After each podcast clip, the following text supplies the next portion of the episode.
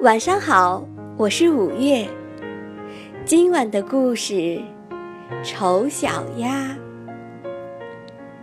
一只母鸭正坐在巢里孵小鸭，噼噼，蛋壳响起来，圆圆的蛋现在都变成了小动物，只有一个顶大的蛋还躺着没有动静。它还得躺多久呢？我真是有些不耐烦了。”母鸭说道。又过了几天，这只大蛋终于裂开了，一只又大又丑的家伙爬了出来。它长得太丑了，于是成了所有鸡鸭的嘲笑对象。最后，连他自己的兄弟姊妹也对他生气起来，大家都要赶走这只可怜的小鸭。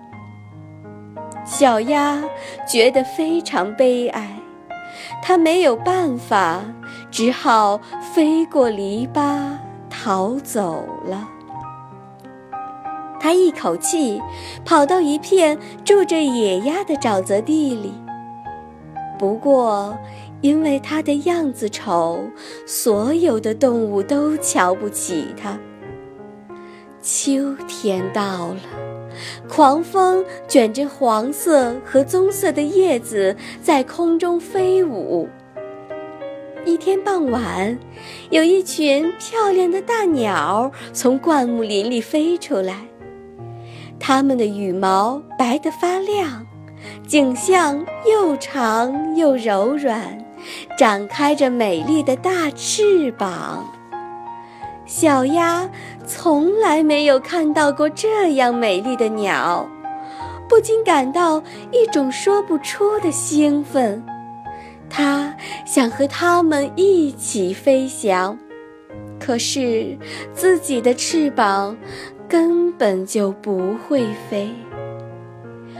冬天来了，小鸭只能躺在沼泽地的芦苇里，艰难地度过了这个寒冬。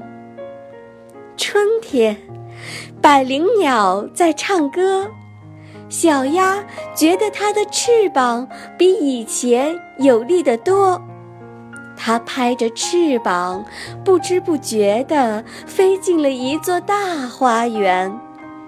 在这里，他再次看到了那群天鹅。小鸭鼓起勇气飞到水里，向这些美丽的天鹅游去。它把头低低地垂着，等待着随之而来的嘲笑。